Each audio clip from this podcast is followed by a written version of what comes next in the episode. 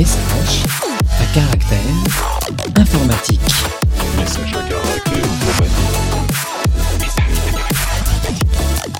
Bonjour et bienvenue dans ce nouvel épisode de Message à caractère informatique, 70e épisode, épisode numéro 69. Nous sommes le 20 mai 2022 et aujourd'hui je suis accompagné de gens merveilleux tels que Clément Nivol. Bonjour Clément, qui es-tu et que fais-tu dans la vie? Salut Julien, alors moi je suis chez Clevercard, je suis le Chief Revenue Officer. En fait, gros- grosso modo, je m'occupe à la fois des ventes et du marketing et surtout des clients. Voilà. Très bien, c'est toi qui coupes les doigts quand il faut récupérer les sous? Absolument. Non, non, c'est pas Non, mon non, c'est vrai qu'on a délégué ça à quelqu'un d'autre maintenant. Euh, nous oui. sommes également en présence de Florentin Dubois. Bonjour Florentin, qui es-tu et que fais-tu dans la vie? Bonjour, euh, moi je suis développeur chez Clever Cloud. Je travaille sur euh, le LB, le FAS et euh, potentiellement le Kubernetes, euh, l'offre, la future offre Kubernetes qui va sortir euh, un jour. C'est du teasing. Complètement. Et, euh, et du coup, voilà. Merci. Et enfin, nous avons l'honneur de recevoir Alexandre Gourdel. Bonjour Alexandre, qui es-tu et que fais-tu dans la vie? Bonjour à tous, merci de l'invitation. Donc, je m'appelle Alexandre Gourdel. Euh, je fais de l'architecture software et de la direction et gestion de projets informatiques. Et euh, depuis, un, depuis un peu plus d'un an maintenant, je participe à la conception d'un euh, nouveau type de transport en commun autonome et à la demande pour une boîte qui s'appelle iFleet, basée à Aix-en-Provence. Aix-en-Provence. Et Voilà. ça consiste en quoi euh, le Alors, transport en fait, commun autonome? Euh, en fait, on, on est parti d'un constat qui n'a pas été fait par nous, qui a été fait plus, à travers le monde, que les métropoles évoluent dans le sens où avant, il y avait surtout une zone de travail et des zones d'habitation, et les, les, voyages, on va dire, euh, pour le boulot, qui sont la majorité des, des, déplacements pendant la journée, se faisaient donc assez simplement vers un unique pôle le matin et vers un multipôle le, le soir en rentrant. Il y a eu une forme de de les, les métropoles se sont transformées euh, de manière multipolaire. Donc en fait, ça a commencé à partir euh, avoir plusieurs bassins qui étaient à la fois bassins d'habitation et de travail, et donc des déplacements un petit peu dans tous les sens. Et euh, sur cette configuration, cette topologie de, déplacement, les transports en commun actuels, notamment le ferroviaire, hein, les métros, euh, RER, surtout pour Paris, euh, ne, ne correspondent pas forcément aux besoins en fait. Et donc, on est parti de ce constat-là pour essayer d'établir quel serait le, le type de transport en commun idéal euh, du point de vue, alors évidemment euh, du point de vue écologique, puisque c'est un sujet et on peut plus faire n'importe quoi sur ce sujet, euh, du point de vue du service aussi du, euh, du, du voyageur et euh, en fait ce qui, a, ce, ce qui en a débouché, enfin ce dont ce dont on a accouché, c'est un, un transport qu'on a appelé le DRMT. Ce sont des gares, des véhicules d'une vingtaine de, une vingtaine de, de passagers environ. On est sur une vingtaine et euh, des transports, euh, des, des voyages. euh, en fait, vous rentrez dans la gare, vous donnez votre destination et on, se débrouille pour vous amener directement à cette destination avec un minimum de trajets, euh, de- d'arrêts intermédiaires, dans un minimum de temps et euh, avec une vingtaine de personnes, avec entre 10 et 20 personnes qui veulent aller au même endroit. Voilà. Ah, c'est cool. en- c'est sur pour l'instant, c'est c'est très cool. C'est un grand projet euh, à la fois industriel et politique. et Il y a un peu de recherche, donc c'est c'est vraiment très intéressant euh, comme sujet. D'accord. Excuse-moi, Et, j'ai euh, raté un bout. Comment ça s'appelle Tu disais? I- la boîte iFleet et euh, le nom qu'on a donné au transport en commun, pendant- à la technologie, technologie c'est le DRMT. J'ai oublié le j'ai oublié le, le sens de l'acronyme. mais- Et, euh, C'est pas un drame en soi. Ah, c'est dommage, j'aurais une super transition sur une question d'acronyme, mais c'est pas grave. Vous faites quoi comme, euh, comme techno du coup pour gérer tout ça? Ah, alors pour l'instant, on en est, euh, on en est surtout au simulateur, etc. Donc, euh, si tu veux, on, a des, des outils métiers qu'on développe nous-mêmes. Alors, ça va l'outil développé, vraiment poussé, un peu mature. Donc, on va être sur une base euh, C Sharp, euh, .net, euh, .NET, et ensuite, on va être sur tout ce qui est prototypage et script, où là, on va être plutôt sur du Python, parce que plus par commodité que réel. la, la techno qu'on utilise actuellement n'est pas un sujet en fait. En tout cas, la techno IT n'est vraiment pas un sujet. C'est vraiment là pour euh, on, on émet des hypothèses et ensuite on met en place des programmes pour tester ces hypothèses, obtenir des résultats et pouvoir un petit peu euh, tenser les résultats pour voir si on a- on n'est pas été trop déconnant sur nos hypothèses. Voilà. Un MVP, Et du coup, euh, histoire de- d'avancer sur le truc, on prouvait que c'est possible et euh, Exact, bah, c'est exactement ça. La première année, euh, ça a été vraiment focus sur euh, prouver l'opportunité euh, écologique. Donc en fait, on, on a fait des simulateurs, on a construit des simulateurs par rapport à un, un réseau de transport. Euh, sur, on a pris la métropole Aix-Marseille, que devrait être le réseau qu'on devrait mettre en place. Donc c'est environ c'est une quinzaine de gares et euh, une centaine de kilomètres de, de voies propres. Et euh, ensuite, on, a, on y a bombardé des scénarios de demande. Donc, les scénarios de demande, en fait, c'est sur une journée, euh, il y a un certain nombre de personnes qui rentrent dans le réseau, qui veulent aller à des endroits. Et ensuite, derrière, on en tire des résultats sur euh, donc de performance, des résultats écologiques, des résultats de service, et on va les comparer avec ce qu'aurait fait un transport en commun type ferroviaire pour le, sur, le même, sur le même type de réseau, en fait, tout simplement. Et quand est-ce que vous pensez avoir un premier prototype de, de, de ça Ah. en, en vrai Alors, quoi? c'est- non, alors, je pense pas qu'il puisse avoir un prototype du, du, de la technologie, parce que la technologie, c'est vraiment, c'est l'ensemble du, du réseau, en fait, c'est l'ensemble du réseau. Ouais. Par contre, C'est est- ouais. Ouais, c'est donc euh, par et en plus on se base absolument. euh, L'avantage qu'on a, c'est que nous on, est, on cherche vraiment, on veut pas être un constructeur de véhicules autonomes. Euh, on, cherche surtout à prendre ce qui existe déjà les technologies qu'on peut prendre euh, sur tiroir. Que, ce soit, euh, on va pas aller innover dans la batterie électrique, on va pas aller innover dans les véhicules. On est, on travaille en partenariat avec en fait avec des avec des, boîtes d'ingénierie du secteur ferroviaire classique, avec des architectes du secteur des gares, etc., classique également. Et par contre, on, est, bah, on essaye d'en vendre une, de vendre la première. Alors, ça s'appellerait la loupe sur la métropole ex-Marseille, mais c'est des longues discussions. Et même si on signait demain, on sait que, bah, on va dire, le, le jour où on couperait le ruban, ce serait pas avant une dizaine d'années, en fait. Même si on signait avec c'est des gros projets même à faire même à fabriquer, même à, même à, à construire en fait. Euh, les- il y a une centaine de kilomètres de voies, euh, les stations, euh, les, les détournements, etc. Donc c'est c'est- des, longs projets, sur le long terme. Ouais, mais ce qui est cool en fait dans, dans, dans la démarche, c'est que vous réutilisez en fait des trucs qui existent déjà, des filières qui sont déjà en place.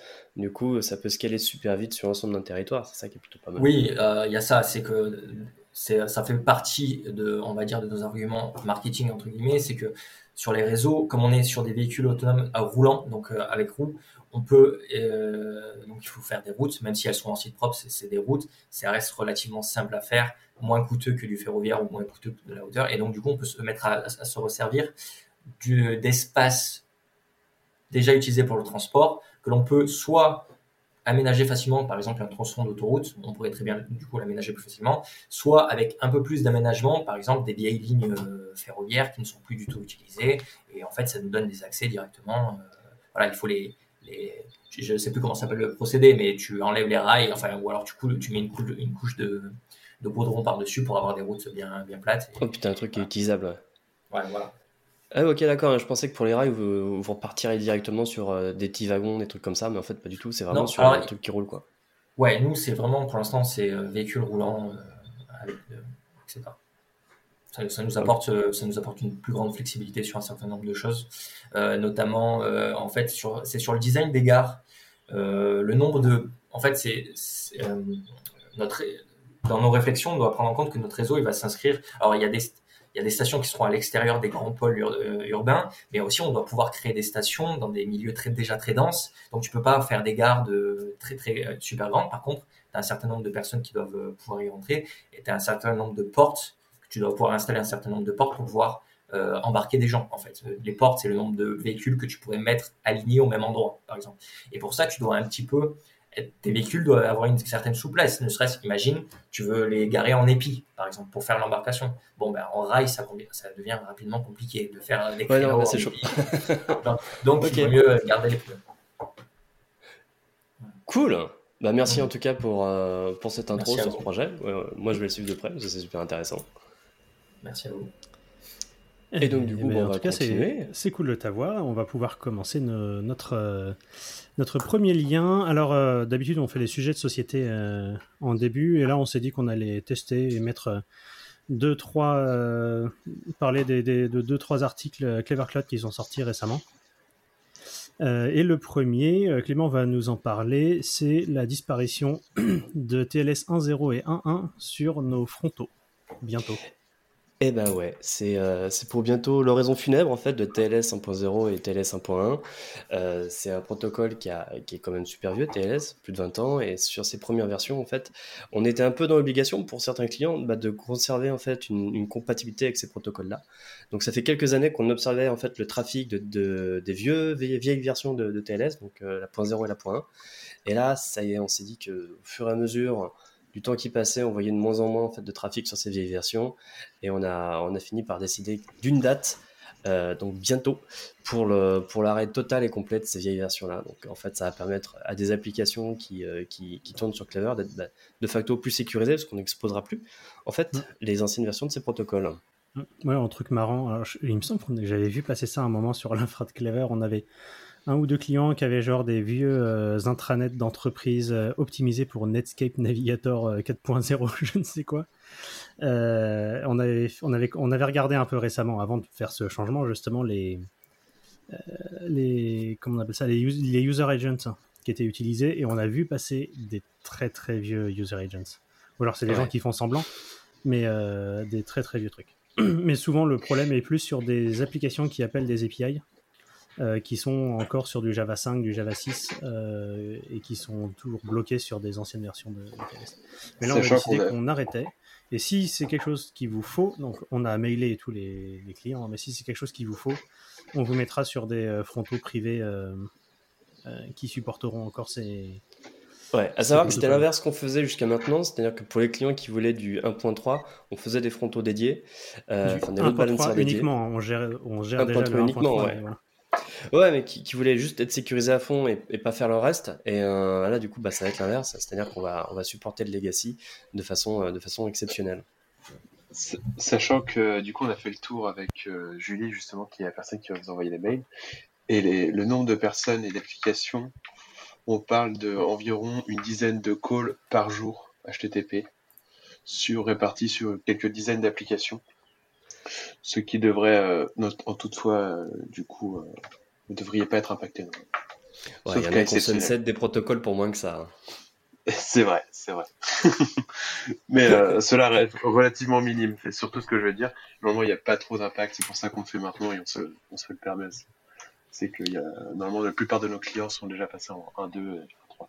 Pour le coup. Une réaction là-dessus, Alexandre? Absolument pas. Félicitations. Absolument pas. Euh, eh bien, on peut passer à notre euh, deuxième article euh, de, de chez nous euh, sur euh, article Evercloud euh, qui parle. Donc, c'est un, c'est un article en commun, hein, c'est ça? C'est pas fort. Non, c'est même pas un article en commun. Ah c'est oui, un article, euh, D'un fan. en fait, d'une On va dire plus. d'un fan, nous allons dire ça. Et plus exactement, un- un- une connaissance de, de Clever. Et euh, qui, en fait, du coup, s'était dit, euh, on arrive à la KubeCon, euh, et j'ai vu passer des choses chez Clever euh, par rapport à un opérateur et tout. Et euh, nous, on n'a pas encore fait de, j'avais pas encore écrit de, de blog post sur l'opérateur justement à ce moment-là. Et du coup, euh, Quentin est venu me voir en me disant, ah, il y a un, un- une personne d'une connaissance de Clever qui est venue, qui est en train d'écrire un article de post. Je te mets un lien et puis, euh, puis voilà, du coup, on ping sur, Twi- sur Twitter. Et, On juste, est-ce que tu peux expliquer ce que c'est un opérateur pour Kubernetes euh, Exactement, je j'y arrivais justement. Et, euh, et je fais ça du coup. Euh, du coup, il me ping sur Twitter et du coup, on commence à discuter de l'opérateur Kubernetes pour Clever Cloud. Mais du coup, qu'est-ce qu'un opérateur? Un opérateur, c'est un logiciel qui permet de s'interfacer avec ce qu'on qui appelle euh, s'appelle l'API serveur dans Kubernetes, ce qui est globalement une API, euh, bah, l'API de Kube, et euh, qui permet en fait d'exposer de nouvelles ressources. Vous devez connaître sûrement les conteneurs et du coup, ce qui groupe dans Kubernetes les conteneurs, donc les pods, sont des groupements de conteneurs. Et en fait, ça permet justement de définir de nouvelles, de, nouvelles ressources qui peuvent soit réutiliser des ressources existantes, soit ne pas en utiliser et utiliser des ressources extérieures. Et en fait, c'est exactement ce que fait euh, l'opérateur euh, de Clever. C'est que globalement, vous allez euh, taper en YAML votre ressource. Genre, par exemple, bah, je vais taper en YAML, j'ai besoin d'une base de données, managée. Bah, du coup, j'arrive, je tape, je crée ma ressource. Je prends une base de données en PostgreSQL, telle version. Vous la donnez à, l'API serveur. L'API serveur va aller, euh, du coup, euh, du coup, contacter euh, ce logiciel-là et ce logiciel-là, lui, va euh, au travers de l'API de Clever, venir euh, qu'on vient de mettre en T qui ne supportera que le TLS 1.1.3 pour le coup parce qu'il est écrit en Rust. Euh, mais non, ça c'est pas très grave parce que nous gérons, bah, chez Clever on gère le TLS 1.3 maintenant. Et bah, du coup vous allez venir commander votre base de données en automatique directement euh, via euh, des, fichiers, des manifestes, des fichiers manifestes. Et euh, du coup, euh, dans, dans le l'article de blog qu'il écrit, euh, il, dé, ben justement, il décrit justement tout le process d'installation, la différente documentation et, et les différents points qui, qui avec qui on a discuté ou qu'il fallait qu'on améliore. Mais ce qui est normal parce que l'outil est assez jeune et il y a toujours des moyens de s'améliorer. Et euh, j'en ai profité pour ajouter un deuxième lien euh, juste en dessous, qui était le, le lien de l'article de blog de Clever sur euh, le SDK qu'on a écrit, euh, que j'ai écrit juste en dessous, pour pouvoir euh, développer l'opérateur, justement, qui a pour but de s'étoffer. Et ce qui me permet de faire une autre transition. Est-ce que, du coup, Julien, je peux te la prendre Vas-y, vas-y. Sur euh, une autre news de Kubernetes, sachant qu'on est euh, durant la semaine de la KubeCon, c'est une news sur euh, un- une nouvelle feature gate qui s'appelle les non-graceful not shutdown. Ce qu'il faut savoir, c'est qu'aujourd'hui, dans, quand vous avez un, un nœud Kubernetes, il y a un petit logiciel qui s'appelle le kubelet dessus, qui a pour but de remonter le statut de votre serveur, c'est-à-dire l'état de la RAM, du CPU, du disque, et ainsi de suite. Et il se trouvait que euh, a été rajouté assez récemment une, une fonctionnalité qui est de savoir quand est-ce que le serveur est éteint par une action euh, autre que le kubelet. Euh, chose qui est assez compliquée à savoir en fait, parce que euh, euh, aujourd'hui c'est disponible que sous Linux au travers de système. Chose à savoir. Et en fait, c'est une nouvelle fonctionnalité qui a été rajoutée dans le kubelet et plus exact et euh, sûrement dans l'API serveur aussi, qui est de permettre en fait de détecter un nœud qui euh, qui a disparu plus exactement d'un coup d'un seul euh, de l'infrastructure. Et en fait, cette fonctionnalité-là a pour but de gérer un problème qui est euh, au niveau des, euh, stel- des stateful pour ceux qui connaissent. En gros, c'est une ressource.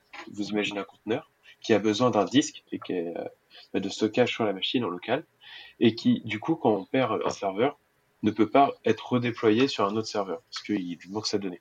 Et en fait, cette euh, fonctionnalité-là a pour but de, euh, de dire à Kubernetes, eh ben, quand, euh, quand il se passe ces cas-là, qu'est-ce que je dois faire? Est-ce que je peux le relancer tout de même sur un autre truc à côté? Est-ce que, euh, au final, non, t'attends que le nœud revienne? Et euh, ainsi de suite. Donc là, ça a été mis en alpha euh, dans Kubernetes 24. Et euh, ça fait suite justement la- à la feature Graceful Not Shutdown. Voilà. Donc je sais pas si vous avez quelque chose à ajouter. Vous faites du Kubernetes, toi Alexandre peut-être? Non, absolument pas. Peut-être euh, un jour quand on aura euh, 800 véhicules sur un réseau à gérer. Mais. euh, mais Et euh, tu sais, dans les news comme ça, il y a, il y a très longtemps, j'avais vu sortir une news sur euh, Kubernetes qui était embarqué dans des rafales. Et oui, là tu te dis, c'est Kubernetes qui gère ton avion, est-ce que tu es serein? Je ne sais pas. j'étais en train de me poser. Le Rafale, il coûte déjà pas mal cher. Est-ce que ça vaut le coup de prendre un tel risque? Avec Minikube, c'est moins cher. Ah bah c'est sûr, c'est surtout que ça me fait une sacrée couche euh, pour gérer euh, un système qui n'est pas distribué justement. Oui, Et, et, euh, et- et puis j'ai du mal à croire qu'ils n'ont pas déjà quelque chose pour gérer les différentes applications, pour manager les différentes applications qui sont à l'intérieur en fait. Comme un Parce que c'est système ça que d'exploitation. Ouais, voilà, comme un système. De... Tu sais, les, les trucs un peu. voilà, c'est un peu exotique, tu vois, la gestion de euh, processus, euh, enfin. Ces trucs Un truc existaient pas il y a assez-. Exactement, on en est d'accord. Vous voulez dire que même l'armée succombe aux sirènes de la mode? Oh c'est beau. Et ce qui me permet de faire euh, une petite transition vers une autre mode. Euh, un lien que Alexandre nous a, nous a ramené sur le monde du sport qui se met lui aussi euh, au NFT. Ouais, alors sur un sujet beaucoup plus léger par rapport à. moins technique, en fait. moins, moins technique. ouais. Ouais, C'est- monsieur. C'est euh, France Info qui profitait en fait de l'annonce de Roland Garros qui, qui, a, qui a, annoncé euh, émettre des NFT pour leur prochain euh, pour leur prochain grand chelem. Euh, c'est donc euh, l'article en profite pour euh, faire un petit état des lieux de l'avancée des NFT dans le milieu du sport, en tout cas l'usage des NFT comme source de revenus et de moyens de communication en fait, un peu de manière, enfin à, l'international. La NBA l'a fait, plusieurs clubs de foot l'ont fait. Voilà, et, notamment, donc, la dernière, la dernière information en date, c'est euh, Roland Garros qui veut émettre des NFT qui donneront droit à leurs possesseurs. Alors, je, cite, hein, un accès à la version virtuelle du cours Philippe Chart euh, Châtrier, euh, des expériences exceptionnelles comme jouer sur les cours de Roland Garros, euh, Roland pardon, remporter des billets pour les prochaines éditions du Grand Chelem, visiter les coulisses du stade Roland Garros euh, et faire partie d'une grande famille euh, de fans de tennis et de NFT. Voilà, c'est. Euh, c'est qui? est très petit dans le diagramme de Venn. Hein. NFT, tennis. Alors oui, ils le savent, hein, parce que tu vas pouvoir, en fait, tu les achètes avec une carte bleue sur leur plateforme. Tu, les achèteras ah ouais. pas avec des crypto-monnaies. Ouais. Ah, ils ont. Alors Mais je de sais toute pas si. façon, les NFT, c'est souvent des choses que les gens achètent avec du vrai argent, en fait. Ils achètent. Enfin, le, le NFT est mis dans une blockchain, mais souvent les gens les achètent avec du. En tout cas, mettre de, de l'argent euh, fiat, en général, dans, dans l'achat de ces trucs-là. Parce que Ouais. globalement, ce qu'ils pourraient faire, ça serait vendre une balle de tennis avec un, un numéro unique dessus, euh, voire, un- enfin bref, un, un truc comme ça dessus, et ça ferait une NFT et ça leur coûterait probablement moins cher en infra.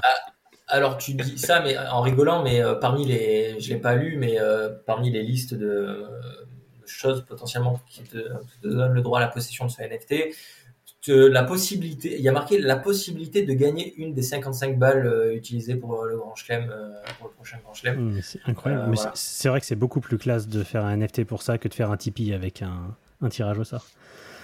Oui, alors c'est vrai que du coup, on, on peut se poser la question. euh, alors vraiment, d'un pur point de vue technique, il n'y a pas de morale. C'est en, en vrai, un NFT, c'est c'est vraiment un, c'est un support. hein. C'est juste qu'il faut qu'on arrête de, de prendre l'habitude de dire j'ai acheté un, EV un NFT ou je vends un NFT. Quand vous sortez de chez le notaire, quand vous, parce que vous avez acheté une maison et que vous a fourni un porte-document euh, avec les droits de propriété, vous dites pas j'ai acheté un porte-document.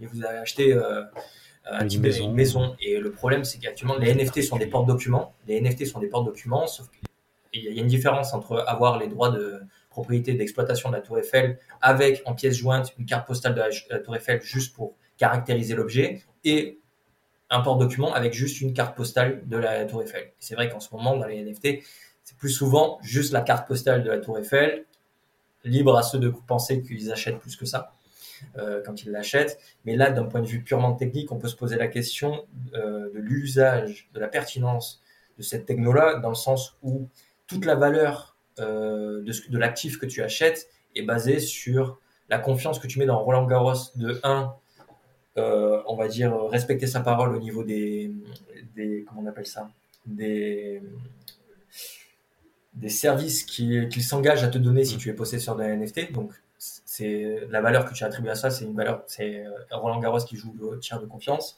et le fait que ce soit également Roland Garros qui s'engage à ne pas émettre plus de 5000 NFT, ce qui joue sur la valeur de revente. Ouais. Donc en vrai, à partir de là, tu te sers- ça veut dire que tu te sers de la blockchain uniquement comme euh, moyen de stockage. Et on sait qu'en fait, c'est pas un très très bon moyen de stockage au sens où c'est très fastidieux, très coûteux comparé à un bon vieux, euh, vieux euh, système centralisé, une plateforme, euh, une application web avec un système SQL ou, ou NoSQL. Donc c'est vrai qu'on peut se poser la question de la pertinence. En fait, je me pose. Parce qu'en fait, ça doit être très bien pour, euh, j'imagine, pas mal de choses, pour la communauté, pour les sponsors, etc. Mais euh, est-ce qu'on sait ce qu'ils vont faire avec l'argent de, la NF de, ces NFT vendus, en fait, euh, chez Roland Garros, ou pas du tout? Il n'y a pas d'attribution du budget, c'est juste à leur faire entrer du pognon. C'est voilà. Ouais, c'est ça. Il y a, y a un truc, c'est qu'on dit, ouais, les NFT, ça permet par contre à chaque revente que l'émetteur initial puisse toucher sa com. Alors, un, euh, il faut bien vérifier. Souvent, les gars qui disent ça, ils utilisent les mauvais smart contracts quand ils émettent leur NFT, donc du coup, ils touchent rien ou ils pensent pas à mettre un, le fees. Et ensuite, bah, en vrai, euh, ça te coûte rien de, si tu as une plateforme centralisée, de toi-même gérer le marché secondaire en donnant la possibilité aux gens de revendre leur. C'est un, c'est un jeton de club hein, que tu vends là. C'est un jeton de club. Ouais, ça, tu leur donnes la possibilité de revendre leur jeton de club directement sur ta plateforme et tu prends ta marge au passage. Ça fait la même chose.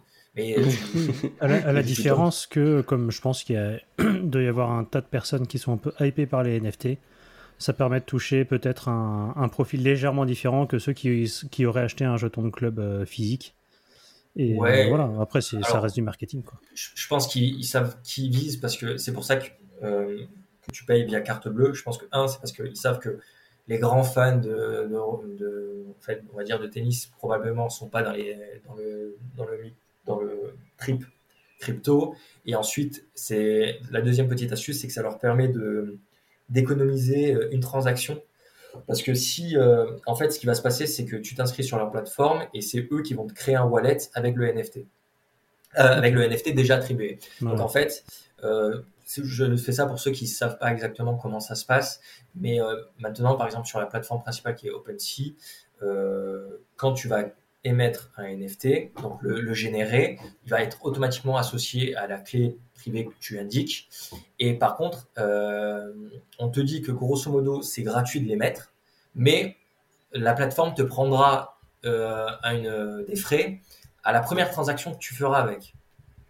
Donc, euh, ce que eux font, c'est qu'en fait, ils émettent l'ém- l'émission se fait directement sur le wallet du client. Du coup, c'est le client qui devra, euh, qui va devoir, qui, qui se tapera les frais de création. Ça leur permet d'économiser une transaction. Euh, voilà. Mais c'est- bon, c'est vrai que pour l'instant, ça reste plus marketing que réellement pertinent de Ouais, je posais la question tout à l'heure parce que les NFT, dans, pardon, dans certains cas, ils servent aussi à, à financer des trucs. Tu vois, je pense notamment au film Plush là, qui avait lancé ses propres NFT. Euh, je crois qu'il y en avait 50 000 pour, pour financer la création d'un d'un film d'animation en entier. Euh, ça a été annoncé, je crois, en- le mois dernier. Et euh, c'était un truc qui m'a fait marrer parce que pour le coup, je trouvais un, un truc plutôt marrant sur, sur, sur, sur l'usage de NFT, à savoir vendre des peluches avec des NFT à l'intérieur euh, pour financer un film. Là où je me disais, bah, peut-être que Roland Garros, en fait, ils ont un truc à financer qui est assez foufou. Parce que j'avais pas lu l'article, mais a priori, non. Finalement, il y a, Bah, y y a Après, on sait, on sait combien ils vont lever, puisque, enfin, lever, s'ils vendent tout, combien ils vont lever, Ouais, puisque ouais, ouais. Ils, disent, ils vont émettre 5000 et ils vont les vendre 200 balles. Donc, euh, ça fait 100 000 euros. Non, mais c'est un nouveau euh, collectible euh, que les fans peuvent acheter. Et, Ouais. et voilà, enfin, j'ai envie de dire, euh, moi, je, je trouve que c'est overkill. Après, euh, du point de vue de Roland Garros, euh, je suis complètement d'accord que ce serait dommage de s'en priver. Oui, voilà. Oui, D'un point de vue marketing, c'est un bon coup. D'un point de vue technique, euh, pas forcément. Euh, voilà. Mais ça va pas plus loin, en fait. Mais Après, c'est un petit coup de pub au passage, hein, pour le coup. Mais, C'est un petit coup de pub au passage, au final. Ouais, voilà, Ouais, on en parle. Ça permet d'en parler. tout est bon à prendre. Exactement. C'est vrai. D'ailleurs, on n'a pas dit, mais euh, Pardon. ce podcast est sponsorisé par. euh, Pardon. c'est pas uniquement par Clever Cloud. Tu allais dire, Alexandre? Voilà. Euh, non, que en fait, de plus en plus de- d'entités se servent de, des blockchains comme euh, euh, comment ça s'appelait euh, pas les pour faire des vous savez les albums Panini en fait. Ah oui, ça, bah hein. oui, bah c'est exactement pour remplacer ça. les albums Panini. et C'est vrai que c'est pas euh, c'est pas l'utilisation la plus pertinente et surtout que ça vient polluer un- un- une techno qui est assez coûteuse en utilisation, etc.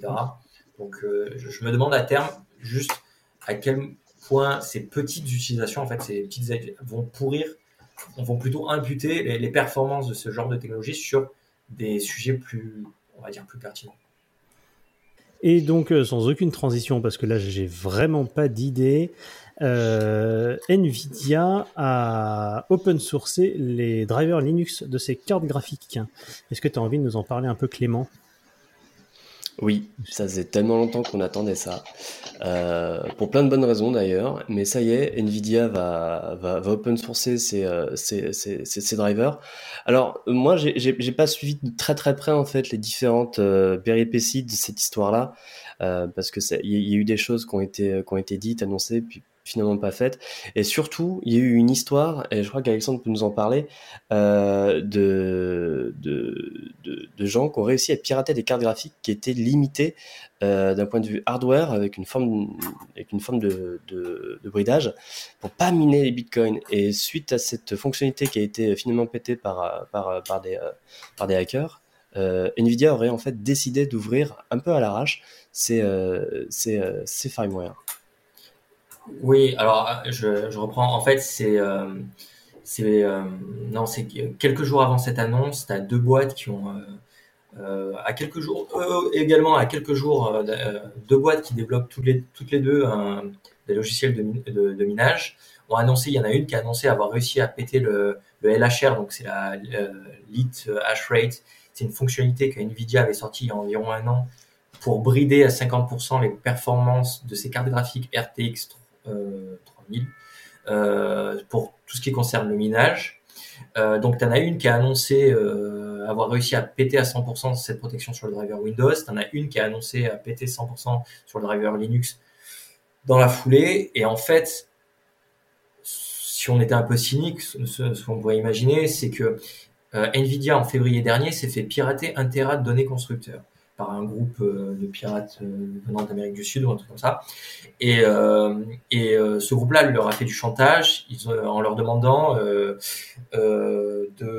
mettre en ligne, enfin de, rendre open source leur driver. Et en fait, c'est pas par l'amour de l'open source qu'ils ont fait ça, c'est qu'il y avait déjà quelques temps qu'ils avaient fait chier avec un autre avec un autre chantage à base d'informations personnelles, un truc comme ça. Ils voulaient que Nvidia retire tout simplement cette fonctionnalité de leur driver, qui est une fonctionnalité qui vaut objectivement des ronds. En fait, quand tu as acheté un parc entier de, cartes graphiques euh, euh, et que tu ne peux les faire que fonctionner qu'à 50% euh, dans ton parc de minage, ça, coûte des ronds. Et donc, en fait, moi, ma lecture que je peux en faire de tout ça, c'est que le secret le plus valuable, donc le secret qui avait plus de valeur dans ces drivers, s'étant fait poutrer euh, deux ou trois, enfin le, lors le 5 ou le 7 mai, euh, mais ayant toujours cette espèce d'épée de Damoclès de chantage avec un téra de données constructeurs un peu sensibles hein, qui, qui tournent dans les environs, bah, ils se sont dit, bah, tant qu'à faire, euh, autant tout foutre en open source, euh, voilà, et euh, c'est plus, je pense que c'est plus ça que, que le reflet de, euh, on va dire que de, l'adoption par une organisation des principes de l'open source. Après, je peux me tromper, hein. c'est juste, j'ai une lecture un peu plus cynique. Voilà. Ouais, c'est vrai. Euh, Ça n'a pas changé tout de suite, tout de suite, parce que de ce que je vois euh, dans l'article, c'est que euh, ce, ce nouveau driver va pas être upstream euh, là tout de suite maintenant. En tout cas, pas dans sa forme actuelle. Euh, donc en fait, j'ai l'impression que c'est euh, c'est open source aujourd'hui, mais euh, c'est pas raccord avec ce qu'ils vont distribuer pour les, pour les Linux euh, comme driver Linux aujourd'hui. C'est bien ça? Alors, c- là, par contre, euh, je, là, je- là, tu me poses ces questions. euh, Cela ça, reste, ça reste une bonne nouvelle pour les gens qui ont une carte Nvidia Voilà. et qui sont sous Linux, Euh, même si euh, les comment dire les conditions pour arriver à cette bonne nouvelle sont peut-être un peu plus mitigées. ouais. Euh, mais bon, euh, je, je- je ne vais pas plaindre le sort de Nvidia. Hein. Je pense pas que ce soit les, la boîte la plus Après- à plaindre en ce moment.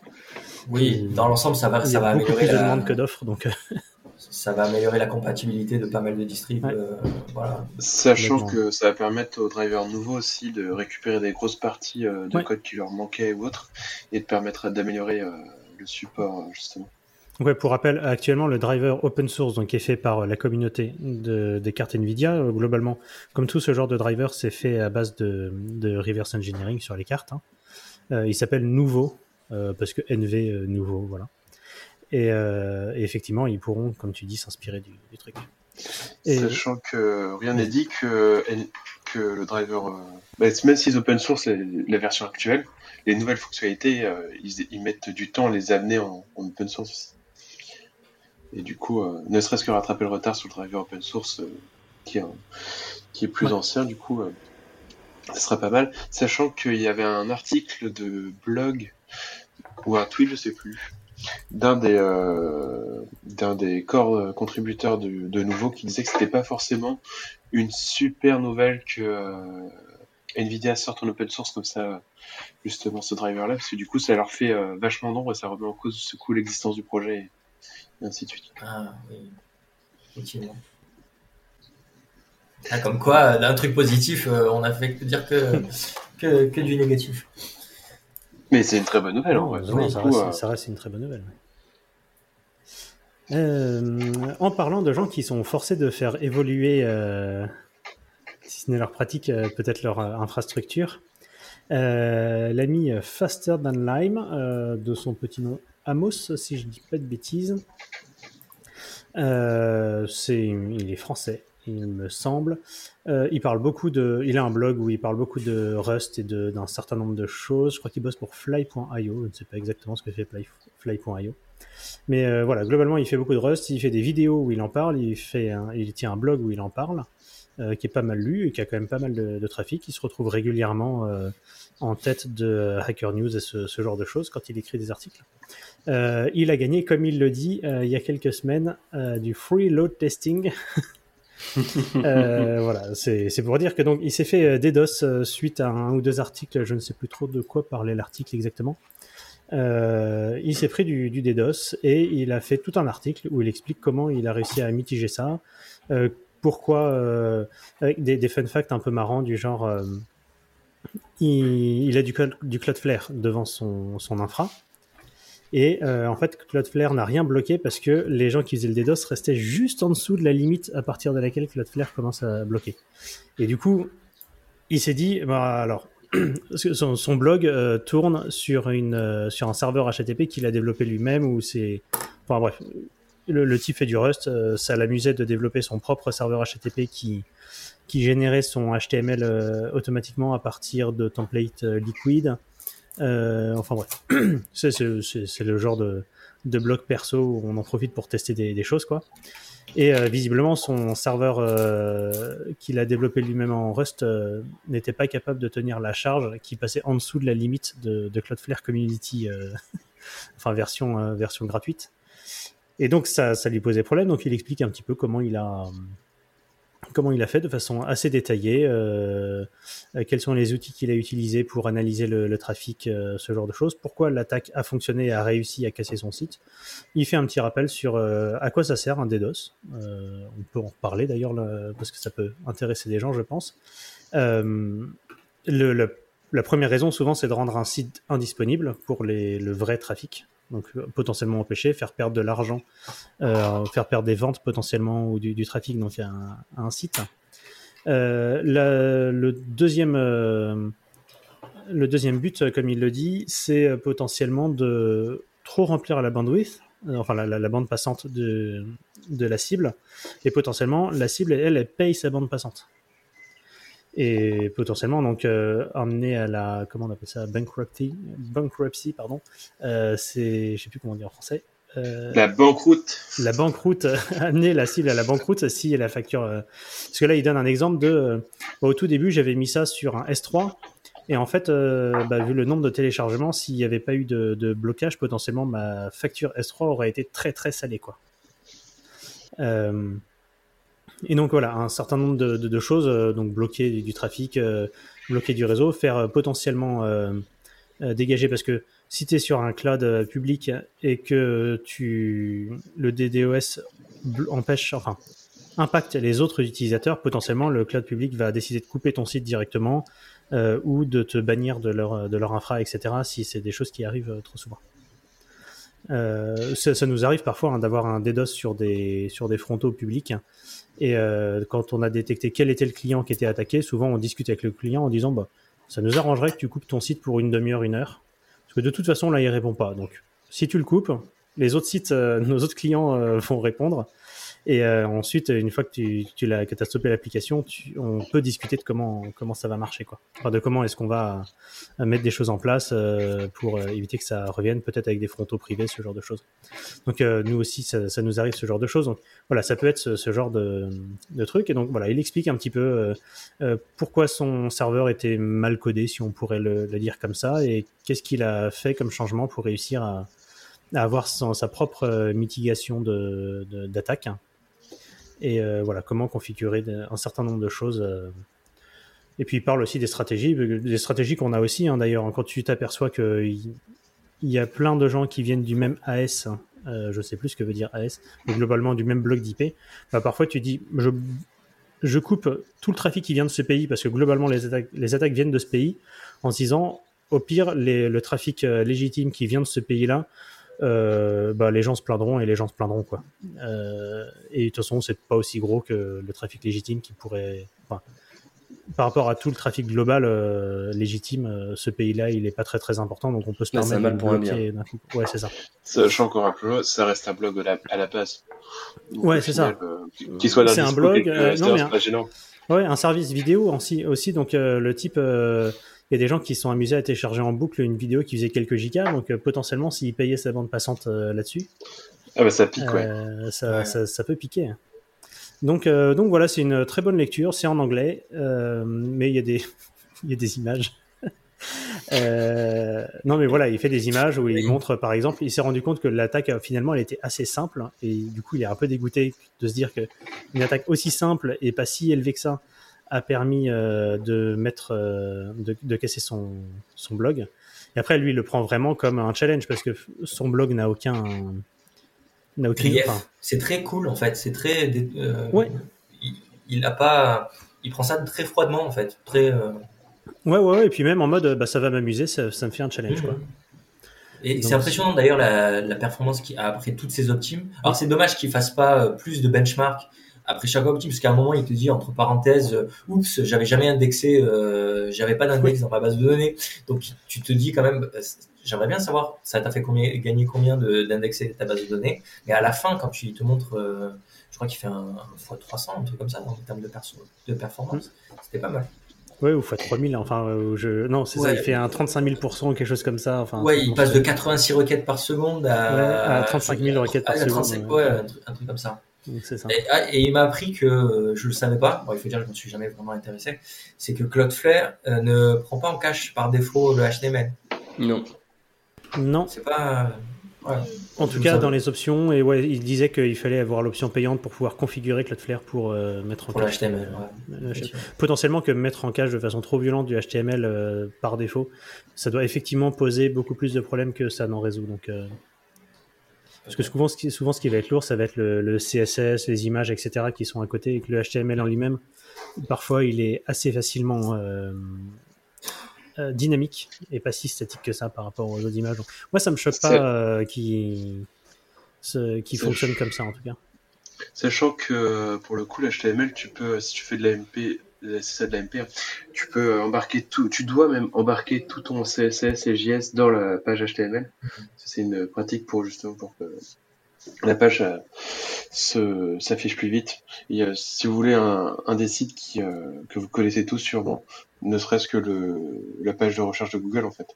C'est de la MP tout est embarqué dedans exprès en fait. Quand vous loadez euh, la page de Google, c'est juste un fichier HTML. Ah ouais, c'est assez particulier. Il y a un truc que j'aime beaucoup d'ailleurs dans, dans ce que fait Cloudflare, c'est euh, ils sont très très malins sur la façon d'utiliser leur service et de te le faire payer. Parce qu'au début, c'est gratuit sur. euh, bah, tu vas gagner en simplicité de configuration de tes, de tes noms de domaine sur les CNAME et les, les records de type A, donc ça c'est super cool. Tu bénéficies de leur interface et pas de celle de ton, euh, de ton registrar. Après, tu, tu vas gagner un petit peu en, performance, parce qu'ils vont réussir à compresser ton CSS et ton HTML, mais dès que tu commences à avoir un tout petit peu de problème de performance à cause d'un DDoS, hop là, il faut passer au-dessus. Puis si tu un site qui a beaucoup de contenu, etc., il faut encore passer sur le cran encore au-dessus, euh, et tu que des trucs comme ça, où plus t'es pro, plus t'as un usage de fou, tu vas être obligé de, monter. Et c'est extrêmement linéaire et c'est très très bien fait. Je crois que l'un des trucs les plus fous que j'ai vu, euh, qui nous a obligés chez, Clever à un moment donné à, utiliser un, compte premium euh, Cloudflare, c'est quand on s'est rendu compte que euh, dans certains cas, il fallait qu'on upload des fichiers sur un site qui était sur Cloudflare. Bah, les pièces jointes pouvaient pas excéder plus de 100 mégaoctets si tu étais juste sur la version pro et pas sur la version business. Il fallait passer sur la version business. Donc euh, c'est que des trucs comme ça où ils sont super super pertinents. En plus du fameux bouton je suis sous attaque euh, où tu peux migrer ton site en deux secondes si tu es sous attaque. D'un point de vue marketing et vente, ils sont vraiment top. Je découvre cette fonctionnalité quand tu peux avoir des pièces jointes de plus de 25 MB dans les mails. Je pensais que c'était bloqué à 25. Eh ben. Je découvre. euh, Je découvre. C'est excellent. Ah ouais, ça fait partie des trucs qui sont marrants quoi. Alors là, je parle de pièces jointes, mais c'était sur les sites web. C'est-à-dire, si tu veux faire de l'upload sur un site qui est sous euh, Cloudflare, c'est euh, pour plus de 100 mégaoctets, il faut payer beaucoup plus cher qu'un abonnement. Ah Oui, j'y étais Ouais, pas du tout ça. au final. Pour- Ah, c'est Ah pour oui, oui. autoriser l'utilisateur, pour autoriser l'utilisateur à uploader plus de 100 mégaoctets. Toi, tu dois passer de business, de pro à Ouais. business. Ah, c'est par ça exemple, si tu as un site qui fait des Business vidéos et que, euh, et que tout ton site est sous Cloudflare, les, euh, les vidéos qui font plus de 100 megs, tu pourras pas les uploader. Parce que Cloudflare va te dire, bah non, ça je laisse pas passer parce que tu, Ouais, l'utilisateur du site paye pas assez cher. Donc quand tu commences à avoir des usages vraiment assez importants, euh, tu... et du coup c'est pas basé sur le trafic, c'est ça qui est ouf, c'est que c'est- c'est basé sur des trucs bien plus subtils. Mais ils ont pas tort. hein. Ouais, en- vrai, en vrai le, le service Cloudflare est quand même très très bon et je trouve que leur, euh, façon de facturer vraiment les usages euh, qui sortent de l'ordinaire et de, de quand même offrir leur service pour vraiment pas cher à la plupart des gens. Moi, je, je trouve qu'en termes de business model, c'est pas mal. hein. Mmh, ouais, c'est très Sachant bien. que Euh, ils doivent facturer, euh, enfin si euh, s'ils ont une logique à peu près comme la nôtre, ils doivent facturer vraiment sur les points qui sont les plus pénibles pour eux à gérer. Et du coup, Ouais, uploader complètement. des euh, des euh, bah, tout- quand quelqu'un qui upload des vidéos de plus de 100 mecs, ça devient vite euh, Mm. assez compliqué. Ouais, ça fait partie des trucs euh, compliqués. Et Et puis, puis, quand il faut mettre en place euh, du cache sur euh, du, de la distribution vidéo, là aussi, ça coûte Mm. très cher. quoi. Puis l'avantage de. Cloudflare, c'est quand tu as des points de présence partout et que c'est toi qui gères quasiment le, le, le transfert des paquets entre, enfin, sur quasiment toute ton infra et du coup tu vas être capable de détecter ce qui passe, etc. Je pense que tu peux assez facilement te dire Hmm, ce truc-là, peut-être le faire payer quand même. Ah, La tarification, doit être un, su- la tarification doit être un sujet sympa chez eux. Ouais. Ah, c'est là qu'il Ouais. aurait fallu mettre. euh, Oui, c'est là qu'il non, on en aurait fallu. plus tard. Parce que moi, je voulais parler d'un prochaine. autre, euh, d'un autre incident? Alors, euh, euh, Amos, euh, c'est un petit blog euh, perso qui est, qui est beaucoup lu, mais euh, ça reste un, un blog perso. Mais par contre, je ne sais pas si vous avez entendu parler de, de l'incident de sécu de, de Heroku. Euh, Ah bah si. euh, voilà, voilà. Euh, pour faire un petit rappel, parce qu'ils ont encore fait une update hier, hier midi, je crois. Globalement, il y a maintenant, enfin, il y a bientôt deux mois. Non, il y a, il y a un peu plus d'un mois. Euh, Heroku, euh, donc qui est possédé par Salesforce depuis très longtemps, 2013, 2014, un truc comme ça. Par là, ouais. Euh, ils se sont rendus compte, enfin, ils ont été prévenus par, euh, par GitHub, il me semble, qu'il y avait des repos privés Heroku qui étaient hébergés sur GitHub, qui, euh, donc avec du code source et un certain nombre de, choses, potentiellement des, secrets, des trucs comme ça, avaient été téléchargés par euh, quelqu'un qui a été identifié comme un threat actor. Donc potentiellement depuis une IP euh, pas forcément très recommandable ou je ne sais pas trop quoi.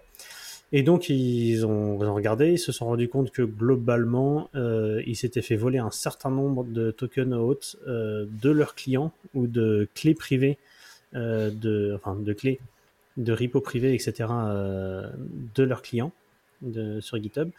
Et donc euh, ils ont vu l'ampleur du truc et ils ont fait, et bah écoutez, euh, on coupe. donc ils ont coupé. Alors ils n'ont pas coupé tout Heroku, mais ils ont coupé. alors quelle partie? Le, la CI euh, GitHub qui tourne sur Heroku ou quelque chose comme ça. Je sais plus. Euh, je mais plus- voilà, en gros, l'interaction entre Heroku et GitHub, euh, ils l'ont globalement coupé. Et euh, ça fait un mois que c'est coupé. Et euh, donc là, les, donc ils ont testé plein de choses. Enfin, ils ont regardé, ils ont investigué. Euh, là, ils en sont rendus à bon, on laisse le truc coupé et euh, on s'y remettra le 30 mai. Euh, donc voilà, les dernières nouvelles, c'est euh, euh, de, il n'y a aucun token out qui a été compromis euh, depuis le 15 avril. Il n'y a aucun, enfin tous les tous les clients ont été contactés, tous les password reset ont été faits le 5 mai. Pour l'instant, il n'y a pas d'accès non autorisé qui s'est passé, etc. Et on se laisse jusqu'au 30 mai pour prendre la décision de est-ce qu'on réactive l'intégration GitHub. Et donc tous les gens qui avaient, euh, de, par exemple, de la CI qui tournait sur Heroku, des trucs comme ça sur leur euh, GitHub, euh, bah, ça fait un mois et cinq jours qu'ils attendent. Mais on peut quand même... alors, j'ai aucune idée de comment ils se sont fait... ils se sont fait avoir et comme euh, nous on le dit d'ailleurs à tous les gens qui nous ont posé la question, bah nous actuellement la seule chose qu'on sait c'est qu'on ne sait pas si des gens nous ont piqué des trucs aussi. Enfin, à partir du moment où tu es un hébergeur où tu fais tourner quelque chose du numérique, bah tant que tant qu'il n'y a pas quelqu'un qui a détecté une clé euh, qui tourne dans la nature, bah tu sais pas si tu as une faille qui a été exploitée ou quoi. Euh, on pense que non, mais on n'est jamais à l'abri. Et en tout cas, je trouve qu'ils ont fait quand même beaucoup d'updates pour bien tenir les gens au courant, et c'est souvent le plus important, parce qu'il y a quand même des gens qui attendent depuis plus d'un mois euh, que leur CI refonctionne. Quoi. Alors moi je vais nuancer sur les updates parce que j'ai un compte Heroku et j'avais pas capté et beaucoup de gens aussi se sont plaints de ce truc là c'est que dans les notifications mail que tu reçois tu as Salesforce incident alerte euh, dans l'objet et donc tu penses que c'est une forme de, une forme de, de, de notif Salesforce qui est arrivée un petit peu par hasard euh, chez toi, mais il y a plein de gens en fait qui sont qu'on subscribe sur Heroku, enfin qui sont inscrits sur Heroku sans forcément savoir que c'est du Salesforce forcément. C'était quand même très brandé Heroku. Et euh, le fait de recevoir un incident d'alerte sur du sur un, un intitulé Salesforce, en tout cas chez moi ça n'a pas ça a pas levé d'alerte. Euh, c'est que beaucoup plus tard, quand j'ai compris qu'ils avaient, mal co- communiqué là-dessus, qu'ils ont remis Heroku en fait dans les, euh, dans headers du mail, donc en particulier le, le, le 4, euh, le 4 mai dernier, je crois, dernière communication que j'ai reçue, pour enfin dire, en fait, coucou, c'est Heroku. c'est pas Salesforce, enfin c'est Salesforce, mais c'est surtout Heroku, et, ton mot de passe a été compromis. Quoi.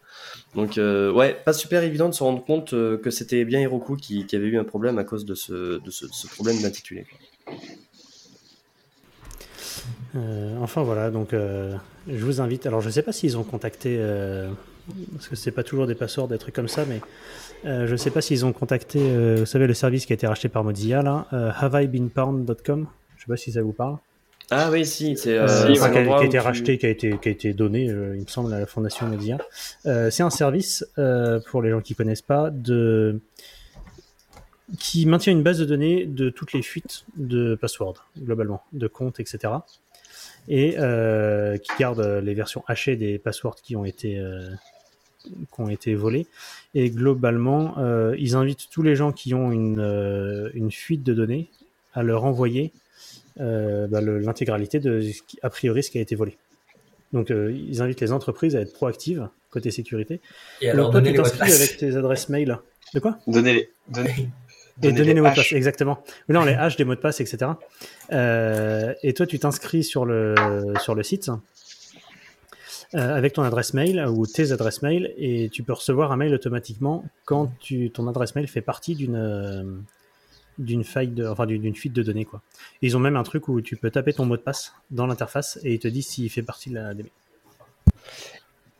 Faut avoir la, faut avoir la foi de, de taper son mot de passe sur un, sur un formulaire en clair d'un d'un site web, mais ouais, ça, ça marche bien. Et je viens de vérifier, euh, non, Heroku a pas, euh, a pas, a pas filé les, euh, les adresses à HIBP. Mm. I have been bound. Ça, Ah oui, je viens de vérifier. Mais, voilà. Mais alors, euh, pour le coup, la, la façon dont ils vérifient si ton mot de passe est bien dans la base, ils le, on avait, quand ils avaient sorti ça, on avait vérifié euh, avec le, Ouais. en regardant avec les, les DevTools ouverts, etc. euh, en tapant d'abord des faux trucs, genre Soleil, euh, ou 1, 2, 3, 4. Et en fait, ils, ils hachent le mot de passe et ils envoient un bout du hash et ils vérifient que le bout du hash match euh, le euh, match les hashes que eux ils ont en base de données. Donc en fait, il n'y a jamais de transfert sur le réseau du mot de passe en question avec euh, avec cette page-là. Tout se passe en local, le hash et tout ce genre de choses. C'est vraiment bien foutu du coup. Du coup, euh, Et en parlant de, de DevTools, magnifique transition, Ah oui. il y a euh, France TV Info. Euh, il y a France TV Info. Qu'est-ce qu'ils font, France TV Info? Ils sont allés tester la sécurité de Doctolib euh, dans une enquête choc. Est-ce que tu veux nous en parler, euh, Alexandre? Ah, tu veux j'en- Oui, bah. Allez. Alors, euh, euh, tu as France Info qui effectivement euh, fait une enquête sur euh, certaines données médicales ne sont pas entièrement protégées par Doctolib, alors que Doctolib nous avait promis du, chiffrement de bout en bout, etc. Et donc, ils font le, le déroulé de leur enquête dans, dans l'article. Alors, on peut, on peut louer en fait la méthode. hein. En fait, ils vont prendre des, ils vont ouvrir leur navigateur. En fait, ils sont guidés par un, gars de la quadrature du net. C'est le développeur de la quadrature du net qui leur fait, qui vont, euh, ils vont se connecter à leur compte euh, Doctolib. Ils vont ouvrir le débugger de votre navigateur. Ils vont regarder dans les requêtes qui ont été faites. Et effectivement, euh, sur la requête appointment.json qui finit en appointment.json, en fait, tu reçois au format JSON l'intégralité de tes euh, comment on appelle ça de tes futurs Rendez-vous. rendez-vous. De tes futurs rendez-vous en clair. Donc scandale pour les uns euh, on va dire banalité pour certains. D'ailleurs c'est la réponse de Doctolib qui te dit qui explique que bah, en fait si on n'avait pas les rendez-vous en clair il y a un certain nombre de fonctionnalités qui ne pourraient tout simplement pas exister. Euh, ne serait-ce que le rappel de rendez-vous, euh, en fait, qu'ils proposent, soit par email, euh, et ils, espèent, ils essayent de garantir d'abord que les données transitent bien, euh, chiffrées de bout en bout, euh, quoi qu'il arrive, et que chez eux, en interne, il y a très peu de monde. En tout cas, c'est ultra, c'est très contrôlé. Le nombre de personnes qui peuvent accéder à, ces, au- à la liste des rendez-vous qui serait en clair. Voilà. Bon, on peut, euh, en fait, ce qui est attaqué, c'est un petit peu, c'est la, le mode de communication de Doctolib qui a, qui a toujours dit, euh, enfin, ouais, qui a toujours dit comme quoi tout est chiffré, de, tout, tout est chiffré de bout en bout, etc. Euh, en fait, ils se font un petit peu peut-être avoir sur le fait qu'ils ils ont voulu avoir une communication un peu plus blanc que blanc, et du coup, on leur attaque sur le fait que bah, vous n'êtes pas plus blanc que blanc, sachant que si tu es modéré, tu sais très bien qu'il y a des choses que bah, tu es obligé d'avoir euh, accessible en fait. Parce que Euh, voilà. y a un moment où si tu as accès au navigateur de la personne qui affiche la liste de ses rendez-vous dans le navigateur, eh bien, euh, même si la donnée elle est téléchargée sous une forme chiffrée, il y a un moment elle doit bien être déchiffrée pour l'afficher dans le navigateur. Donc euh, à un moment, euh, tu, tu- tu dois l'afficher de façon claire. Enfin, les, les gens n'ont pas une clé de déchiffrement derrière, enfin sur leur nerf optique, quoi. Après, le Doctolib co- vraiment garantit que tout ce qui est pièces jointes échangées Mhm. entre le patient et le médecin, les comptes rendus d'analyse, les radios, les scanners, les ordonnances, les flux de télécons- euh, téléconsultation aussi, puisque tu peux Mhm. téléconsulter euh, en Ouais. visio. Tout ça est vraiment chiffré de bout en bout et, aucun tiers n'y a accès. En fait, voilà. Ouais, parce qu'en fait, ils avaient racheté une boîte dans la Sécu il y a quelques années, euh, dont j'ai oublié le, le nom, je crois que c'est Tanker, euh, pour, euh, pour s'assurer qu'en fait, ils avaient bien en interne euh, la, la main sur la technologie. Et là-dessus, euh, il y a un super article du Touilleur Express, euh, aussi connu sous le nom de Nicolas Martignol, qui explique comment, euh, comment ça fonctionne chez Doctolib. Euh, C'est vrai cet, aspect de... Bah oui, il travaille là-bas depuis, depuis quelques, quelques années maintenant. Et euh, Nicolas Martignol explique dans son blog post un petit peu comment, comment fonctionnent bah, d'abord les clés euh, symétriques, asymétriques, comment fonctionne le chiffrement par enveloppe et euh, comment fonctionne aussi le principe de chaîne de confiance et de virtual device qui sont utilisés par Tanker, donc maintenant euh, chez Doctolib, pour, euh, pour chiffrer tout ça. Et c'est un article qui est, super intéressant, puisqu'il reprend un petit peu les bases du chiffrement et il expose tout ça un petit peu dans le contexte qui est, celui de Doctolib. Donc je on va vous mettre le, lien dans les show notes pour que vous puissiez profiter de cet article. Mais ouais. Donc voilà, en tout cas, je trouve quand même que, bon, même si euh, effectivement l'enquête ressemble un petit peu euh, aux gens qui, sans vouloir taper trop dessus, mais aux, aux prestataires de sécurité qui viennent faire des audits de sécurité sur Clever Cloud et qui prennent euh, une IP et qui disent Ah, regardez, il y a le port 2234 qui est ouvert.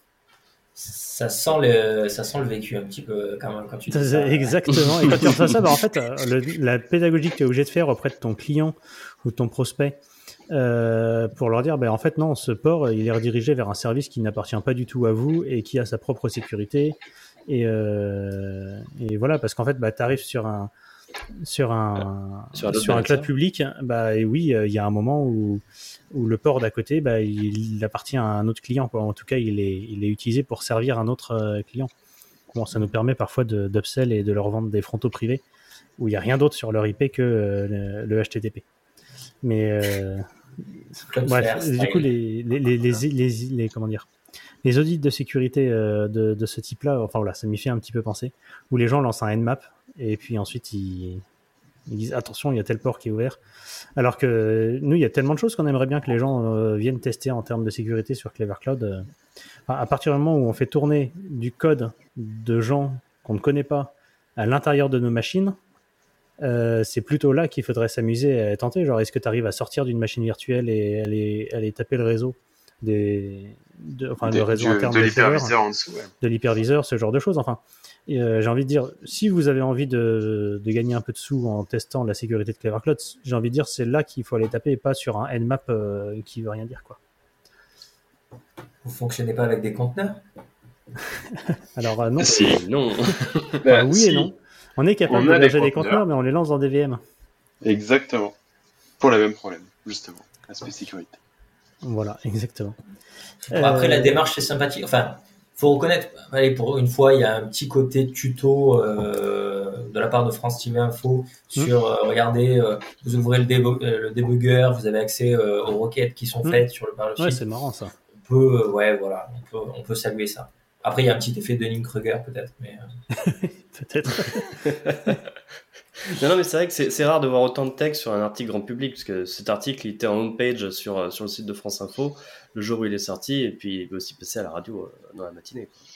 quoi. Moi, je, je, suis, je trouve que la photo est un fake. La personne qui est au téléphone euh, avec marqué Doctolib devrait avoir une capuche et euh, un gros sweat.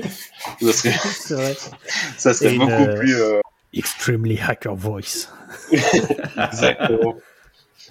Quitte à avoir même un petit bandeau euh, sur, sur la bouche. Et la question, c'est sur les post-it de, de l'image de l'article, est-ce que vous pensez qu'il y a un mot de passe écrit? Obligé, obligé. Non, mais vu la, vu la Ah bah. photo, c'est obligé. Ah, bah, c'est. Ah bah c'est obligatoire. Sachant que le- la session n'est pas bloquée, n'est pas loquée, donc à mon avis, on doit pouvoir avoir des choses confidentielles dessus. Si on zoome un petit peu. Non, c'est même pas un mot de passe Doctolib, c'est un mot de passe de client en fait. Tu rentres dedans, tu vas pouvoir voir ses rendez-vous. c'est- La, da- la date de ta- Bon, bref, on ne va pas rentrer dans les, dans les blagues graveleuses.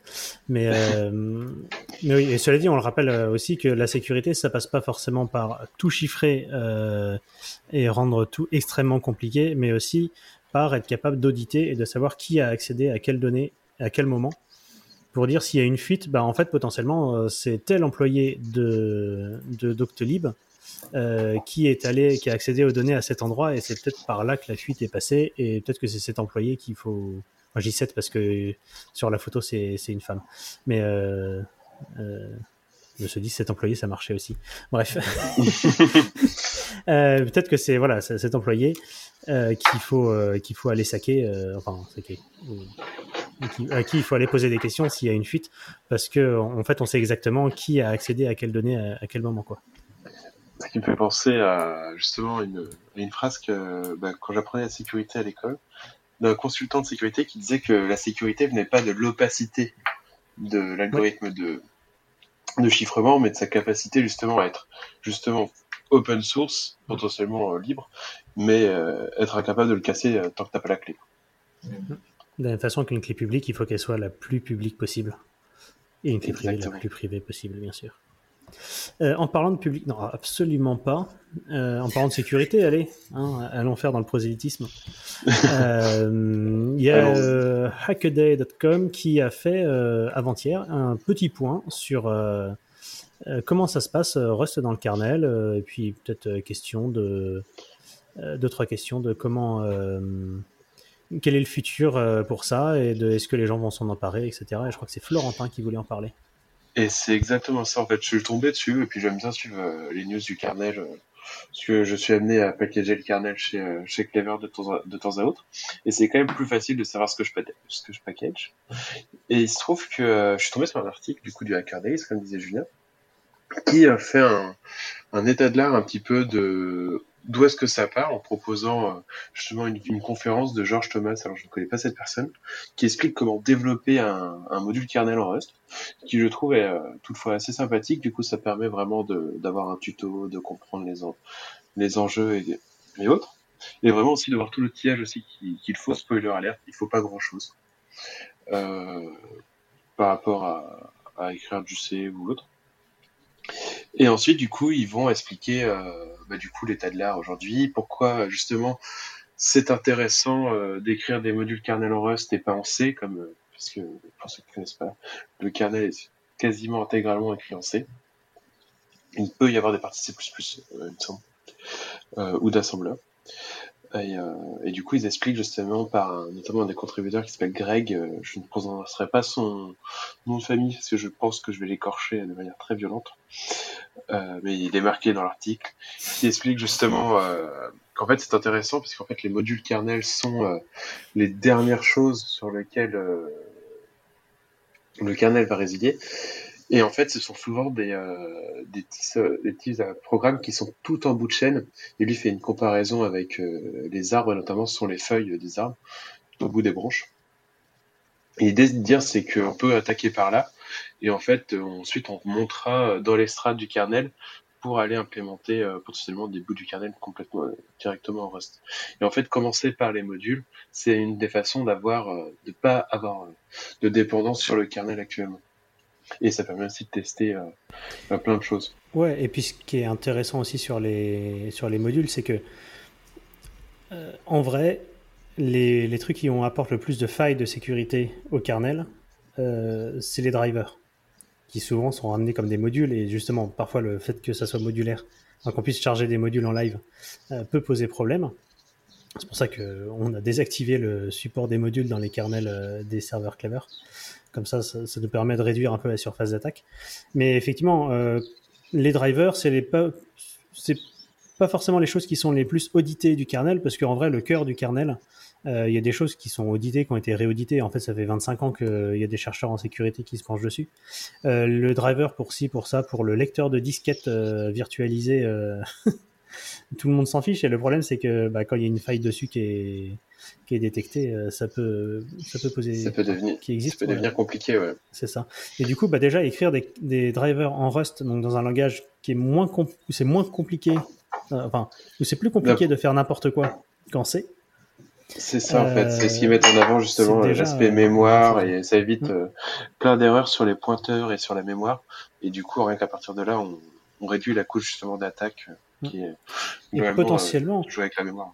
Et potentiellement, ça peut donner envie à plus de gens de faire des drivers, euh, enfin, voilà, d'expérimenter, de faire des drivers pour le, le kernel et qu'ils se retrouvent à un moment dans la nature. Parce que parfois, les projets open source, c'est vraiment euh, quelqu'un fait son truc dans son coin et en fait, bah, ça marche. Enfin, ça marche, euh, j'ai envie de dire commercialement, euh, mais euh, pas commercialement, mais vous voyez ce que je veux dire. Ça marche au niveau de la communauté. Il y a des gens qui s'en emparent, qui trouvent le truc sur GitHub et qui font Ah, trop bien Alors que c'est un étudiant euh, dans son coin qui a fait le truc et qui n'a On, aucune on parle prétention, d'OpenSSL, là, on est d'accord Exactement. Euh, mais, mais voilà, effectivement, ce- parfois il y a des modules kernel, euh, des drivers qui, qui ont- ils sont faits juste parce que c'est un projet étudiant et euh, où il y a plein de soucis et potentiellement euh, plus de gens pourraient se lancer dessus euh, en se disant bah tiens, je vais en profiter pour apprendre le Rust euh, ou tiens, je vais en profiter pour euh, enfin, je vais avoir moins peur de le faire parce que euh, écrire le truc en C, c'est quand même un peu ça peut être stressant quoi. Sachant que c'est du C, du vieux C, donc pas forcément hyper facile à lire, avec des normes très compliquées et tout. Et, euh, et du coup, euh, avec des règles surtout qui sont assez, euh, assez complexes. Parce qu'en fait, par exemple, Linux Torvald ne mergera pas du code qui a plus de deux indentations dans une fonction, par exemple. Des, des choses toutes bêtes comme ça, mais à savoir, donc, c'est des choses comme ça. Et du coup, le Rust, vu qu'il vient avec son propre tooling de formatage et tout, sa propre fonction, ça peut être une chose à faire. Ça peut être un point d'entrée qui sera plus simple, entre guillemets. Ouais. Sachant En plus, que se faire insulter par Linus Torvalds euh, la mailing list, c'est pas toujours le truc le plus agréable du monde.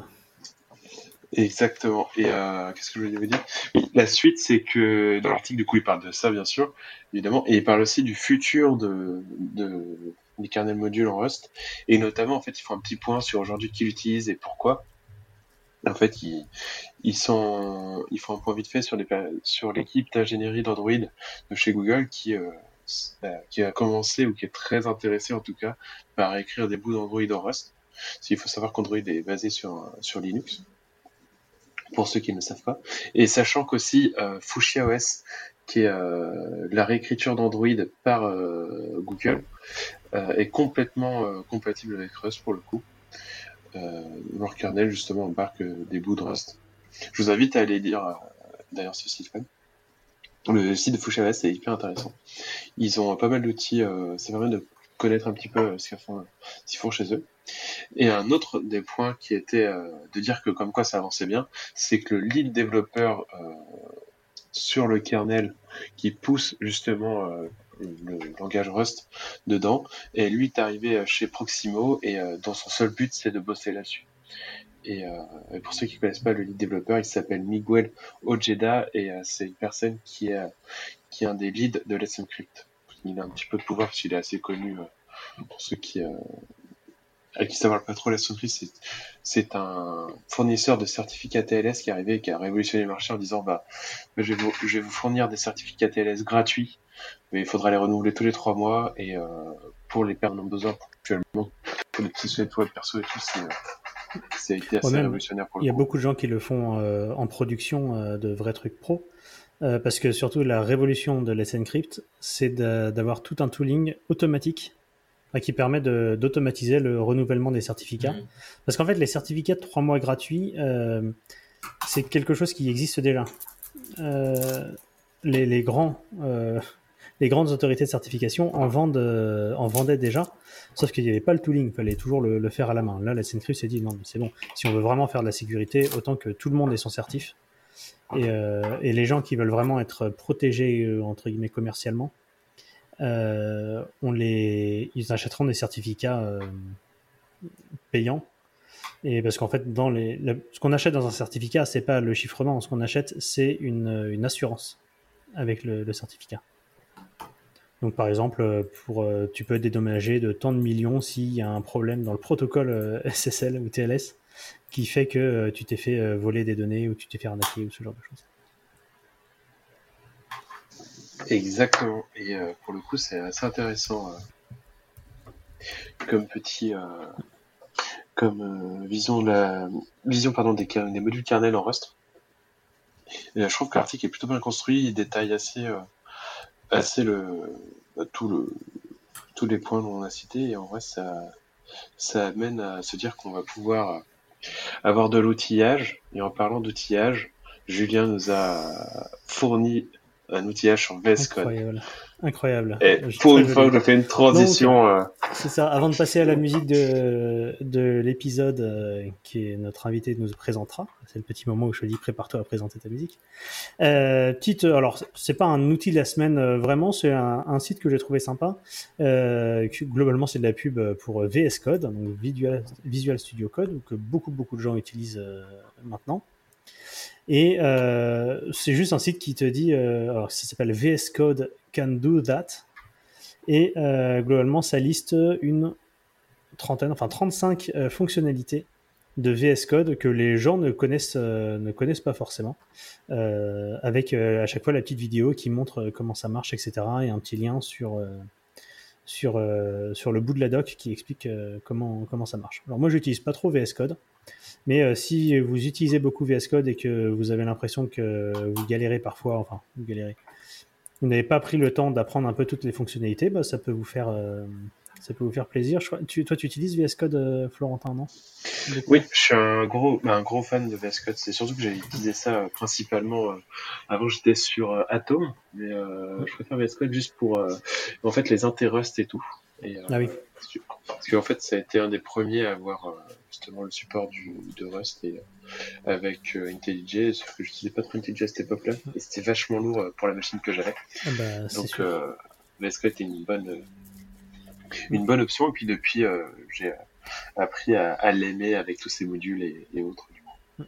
Et bah, voilà, donc je t'invite à regarder. Je sais pas si tu avais regardé un peu le. Si si, j'avais regardé liste, pour le Peut-être que tu euh, connaissais pas.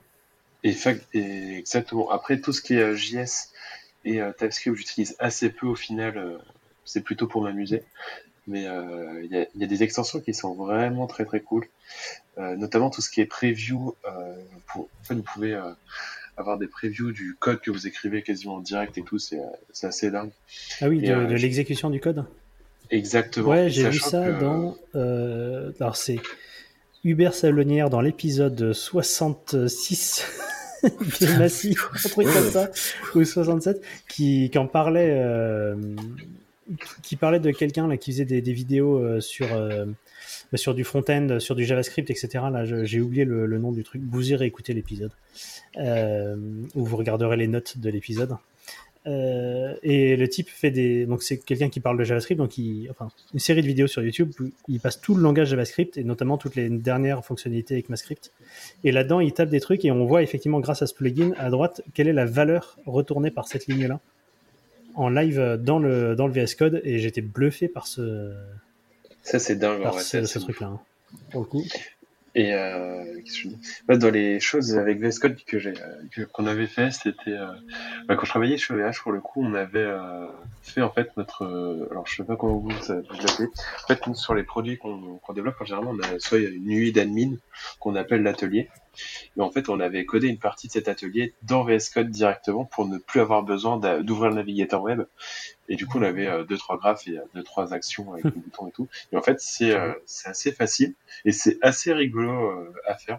Je vous invite à aller regarder comment ça, euh, comment créer une extension pour VS Code, c'est assez rigolo. Ça peut être un petit côté euh, assez fun. Tu utilises VS Code, Alexandre? Ouais, pour .NET, etc. Ah bah oui, euh, effectivement. et je suis, a- je suis assez amoureux. Enfin, c'est vrai que euh, je l'ai testé un peu par hasard et je l'ai gardé pour tout parce que en Mm. fait, on est dans un cocon. Enfin, je trouve qu'on est dans un cocon. Et euh, sachant qu'avant, euh, j'étais surtout sur un truc à la soit Sublime Text ou quelque chose dans le genre. Euh, et une fois que tu arrives sur, euh, sur un Visual Studio, tu vas avoir du mal à, Mm. à repartir. Donc, ouais, Sublime Text qu'on qu'on qu'on salue quand même, parce que c'est un peu le, le premier éditeur du genre, si je me souviens bien, qui a ouvert la voie à, à tout ce qui était VS Code et Atom par la suite. Exactement. Il a, il Ça- a servi bravement la nation reconnaissante. C'est ça. Mais il sert oui, le pour le coup, oui. Moi, je dois avouer que vu tout le temps que j'ai passé à, à devenir bon dans Vim, enfin tout le temps, je... il y a 10 ans, je me suis dit, allez, je vais utiliser Vim. Et euh, je suis devenu bon dans Vim et NeoVim maintenant. Et en fait, euh, j'ai pas le courage de me retaper le- l'apprentissage d'un nouveau, d'un nouvel éditeur. Mais, euh, Oh, c'est mais compréhensible. régulièrement, j'utilise VS Code parce que c'est sympa et, et parfois en partage d'écran, ça passe mieux que Vim. Non, et, puis, Et et puis même Malheureusement, sur oui. Vas-y. Alexandre. Non, mais même sur la, sur la gestion des projets de base, enfin, j'adore euh, leur principe de solution. Derrière, tu as ton projet de dev, ton projet de test, ton projet de ton application, on va dire métier, euh, ton, ton projet d'intégration de ton application métier en- dans un serveur web, etc. Enfin, il y a une gestion derrière, euh, c'est nickel, c'est vraiment. euh, euh, ouais, j'ai- c'est le seul que j'utilise. Et donc, euh, voilà, deux personnes sur quatre au moins recommandent VS Code dans, cette, dans cet épisode. Euh, c'est très bien. Alors, euh, en parlant de recommandations, c'était la dernière transition de l'épisode. Euh, on peut faire semblant de le- lancer le dé, hein, mais euh, bon, traditionnellement, c'est l'invité qui propose sa musique. Donc, entre 1 et 20, c'est Alexandre. J'ai fait 13. Euh, donc, Alexandre, parle-nous de ta, de ta musique. De la de chanson semaine. Alors j'ai choisi euh, Your Song de Billy Paul et en fait c'est un peu une Madeleine de Proust. C'est euh, le dimanche matin quand j'étais gamin avec ma famille, le petit déjeuner avec toutes les, les fenêtres ouvertes, la, la bonne journée et l'album de Billy Paul qui est lancé euh, toute la matinée. Donc euh, voilà, comme c'est euh, vendredi après, on enregistre, on est vendredi après-midi, c'est plutôt le week-end. Euh, suis C'est troll dit, c'est permis. Super. Ok, eh bien, euh, merci beaucoup et nous vous disons euh, au revoir. Et alors pour nos auditeurs, à la semaine prochaine, et puis pour les autres, à dans 5 minutes. Euh, au revoir. euh, Ah, attendez, attendez, attendez, j'ai oublié. Où est-ce qu'on peut vous retrouver, euh, Alexandre, sur Twitter? Oui, sur Twitter, alors avec le arrobase Bourdel Alex, tout simplement. Ok. Florentin avec. Le arrobase Florentin Dubois. Oui, très euh, imaginatif, mais c'est beaucoup plus simple pour me retrouver. Tout attaché. euh, euh, Voilà. C'est ça. Clément. Eh Arrobas ben, on Nicole, c'est me ça retrouver. euh, c'est Nivol.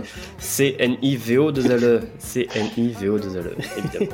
Et moi, vous pouvez me retrouver sur @juduu sur Twitter. Et donc, nous vous souhaitons une bonne journée avec Billy Paul et nous nous retrouvons la semaine prochaine. Au revoir. À bientôt.